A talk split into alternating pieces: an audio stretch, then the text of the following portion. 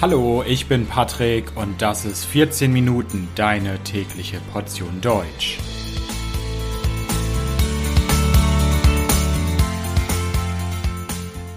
Folge 120 Die Deutsche Bahn Hallo, hallo und herzlich willkommen zu einer neuen Folge von 14 Minuten. Ich hoffe, dass es euch gut geht. Fahrt ihr gerne mit dem Zug? Seid ihr Freunde der Eisenbahn? Dann holt schon mal die Getränke, dann holt schon mal das Popcorn, denn heute geht's um die Deutsche Bahn. In dieser Folge möchte ich über ein sehr, sehr großes Transportunternehmen in Deutschland sprechen. Jeden Tag fahren viele Millionen Menschen mit den Zügen der Deutschen Bahn. Was ist die Deutsche Bahn? Was ist das für eine Firma? Und was für Probleme hat die Deutsche Bahn? Darum geht's in dieser Folge. Also seid ihr bereit? Dann geht's jetzt los. Die Deutsche Bahn ist ein Mobilitäts- und Transportkonzern. Ein Konzern ist eine sehr, sehr große Firma, ein sehr großes Unternehmen.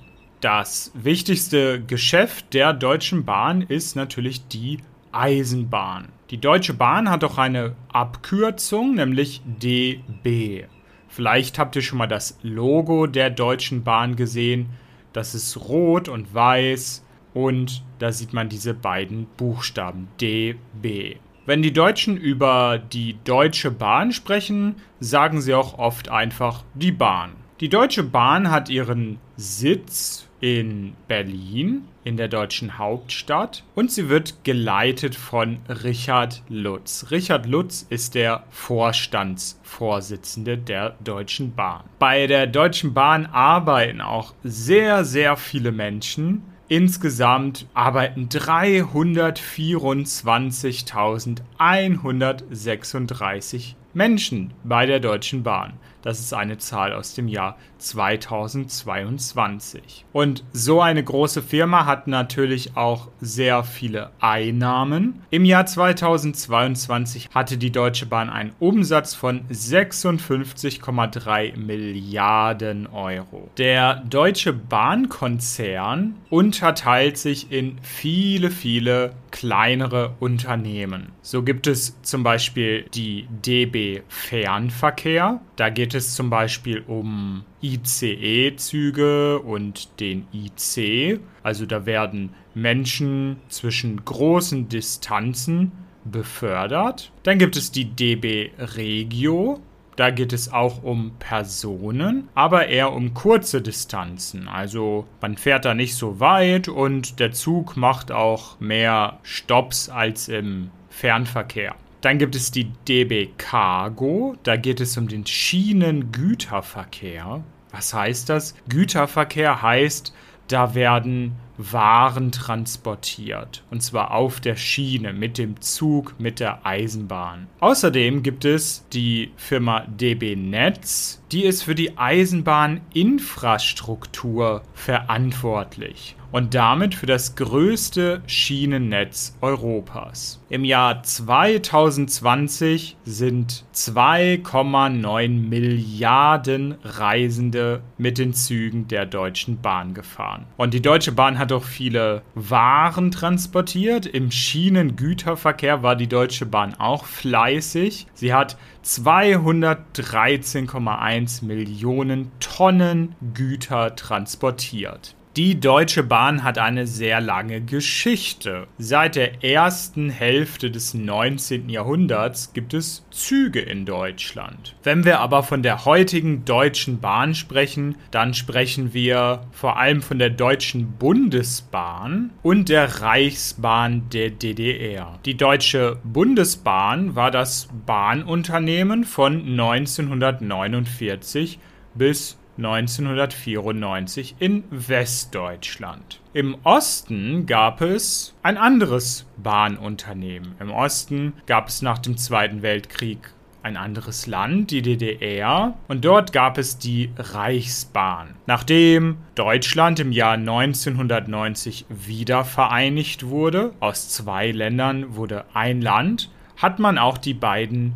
Bahnunternehmen fusioniert. Und so ist die Deutsche Bahn entstanden. Nach der Wiedervereinigung gab es viele Probleme bei der Deutschen Bahn.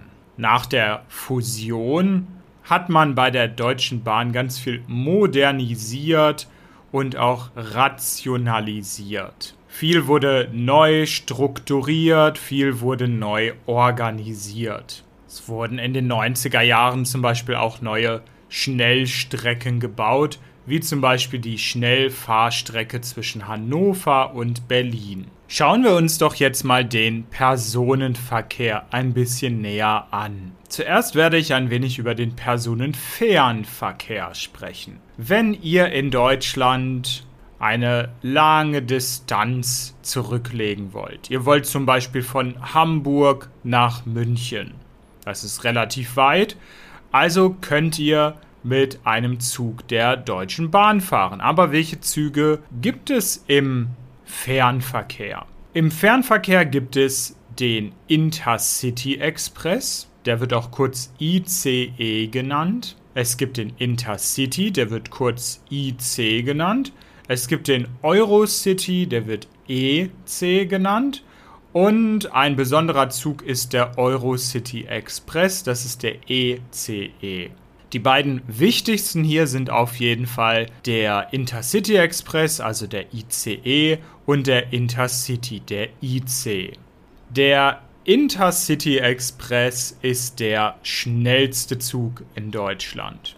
Er fährt zwischen 200 und 300 Kilometer pro Stunde. Den ICE benutzt man vor allem in Deutschland, um von einer großen Stadt in eine andere große Stadt zu kommen. Der ICE hält nicht in kleinen Dörfern oder sehr kleinen Städten an. 180 Bahnhöfe in Deutschland sind ICE-Bahnhöfe. Der ICE ist in der Regel auch der teuerste Zug. Normalerweise Normalerweise bezahlt man hier für Tickets mehr als für Tickets im Nahverkehr. Dann gibt es den IC, den Intercity. Der ist so ähnlich wie der Intercity Express ist aber nicht ganz so modern, nicht ganz so schnell und er hält auch in mehr Städten an als der ICE. Dann gibt es den Eurocity oder EC. Das ist ein Intercity, der allerdings international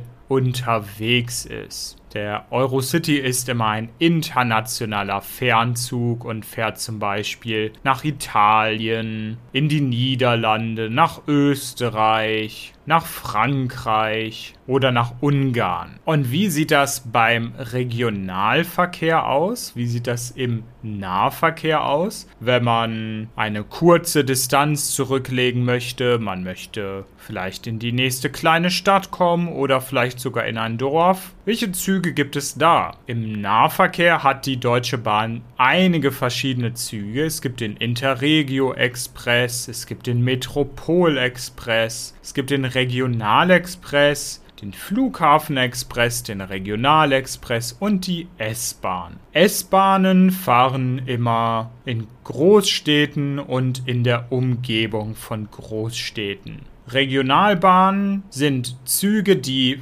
an fast allen Stationen anhalten. Also wenn ihr in ein kleines Dorf kommen wollt, dann werdet ihr wahrscheinlich die Regionalbahn nehmen. Der Regionalexpress hält nicht an jedem kleinen Bahnhof, aber trotzdem immer noch an viel mehr Bahnhöfen als ein Fernverkehrszug wie der ICE oder IC und der ist auch nicht so schnell. Und dann gibt es eben noch andere Züge im Nahverkehr, die aber nicht ganz so wichtig sind. Der Zug ist sehr klimafreundlich. Es ist sehr gut für die Umwelt, wenn man mit dem Zug fährt. Und deswegen wird heutzutage in Deutschland und in der deutschen Politik und in den deutschen Medien viel über die Deutsche Bahn diskutiert. Wenn man etwas gegen den Klimawandel machen will, muss man dafür sorgen, dass möglichst viele Menschen und Firmen die Deutsche Bahn benutzen. Leider gibt es aber immer noch viele, viele Probleme bei der Deutschen Bahn. Es kommt hier natürlich auf die Perspektive an. Es gibt Länder, in denen das Zugsystem wahrscheinlich viel besser funktioniert als in Deutschland, wie zum Beispiel in Japan, wo die schnellen Shinkansen-Züge praktisch immer pünktlich sind. Dann sieht die Deutsche Bahn dagegen relativ schlecht aus. Wenn ihr allerdings aus einem Land wie den USA oder zum Beispiel Kambodscha kommt, dann sieht die Deutsche Bahn natürlich ziemlich gut aus. Also in dieser Diskussion kommt es auf die Perspektive an. Aber klar ist, die Deutsche Bahn hat noch viel Potenzial. Ein großes Problem ist die Pünktlichkeit der Deutschen Bahn. Viele Menschen in Deutschland beschweren sich, dass die Deutsche Bahn sehr oft zu spät ist. Sie ist zu spät, Züge fallen aus, es gibt Chaos, man hat große Probleme wegen der Deutschen Bahn und der Pünktlichkeit. Im Jahr 2022 waren nur 65,2 Prozent der Züge im Fernverkehr pünktlich. Nur 65,2 Prozent der ICEs, ICs und so weiter. Wichtig ist hier aber auch die Definition von Verspätung. Wenn ein Zug nämlich nur eine Minute, zwei, drei, vier oder fünf Minuten zu spät ist, dann ist er pünktlich. Er ist nicht zu spät. In der Definition der Deutschen Bahn ist ein Zug erst zu spät ab sechs Minuten. Also eigentlich sind es sogar noch viel weniger pünktliche Züge als 65,2 Prozent. Und die ausgefallenen Züge sind in dieser Statistik auch gar nicht enthalten. Ausgefallen heißt, die Züge waren geplant, sind dann aber gar nicht gefahren. Sie wurden einfach gestrichen. Warum sind so viele Züge nicht pünktlich? Das liegt daran, dass in den letzten Jahren zu viel gespart wurde bei der Deutschen Bahn und jetzt gibt es große Probleme mit den Schienen. Man muss viel reparieren und es gibt nicht genug Geld. Und durch dieses viele Sparen hat man jetzt ein gigantisches Problem, das man lösen muss. Die Politik und die Deutsche Bahn wollen diese Probleme jetzt lösen aber es sind Probleme, die man nicht von heute auf morgen lösen kann, also nicht sofort, sondern es wird Zeit kosten und auch sehr, sehr viel Geld. Es gibt natürlich noch andere Probleme bei der Deutschen Bahn. Viele Menschen ärgern sich zum Beispiel oft, dass sie keinen Handyempfang im Zug haben oder dass das Internet nicht so gut funktioniert. Aber hier hat sich schon etwas verändert und meiner Erfahrung nach funktioniert es mittlerweile relativ gut. Ein anderes Problem bei der Deutschen Bahn sind auch die Preise.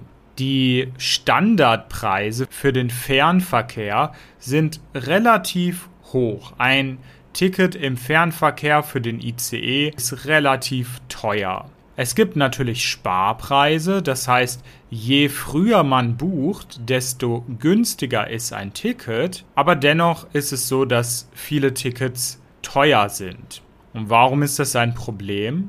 Weil es auch das Flugzeug gibt. Und man kann zum Beispiel von Hamburg nach München fliegen oder von Berlin nach Köln. Das ist vielleicht ein bisschen schneller als die Deutsche Bahn, aber auch nicht wirklich schneller und kostet aber oft viel weniger als ein Standardticket der Deutschen Bahn. Wenn wir jetzt aber über Umweltschutz und den Klimawandel sprechen, ist das natürlich problematisch, wenn viele Menschen aus Preisgründen lieber das Flugzeug benutzen, als sich in einen Zug zu setzen.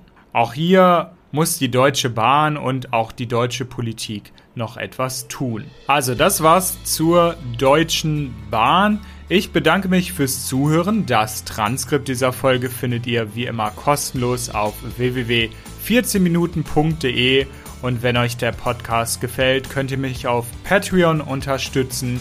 Dort gibt es viele Extras für Unterstützer und natürlich jede Menge gutes Karma. Also vielen Dank, bis bald, ciao, ciao.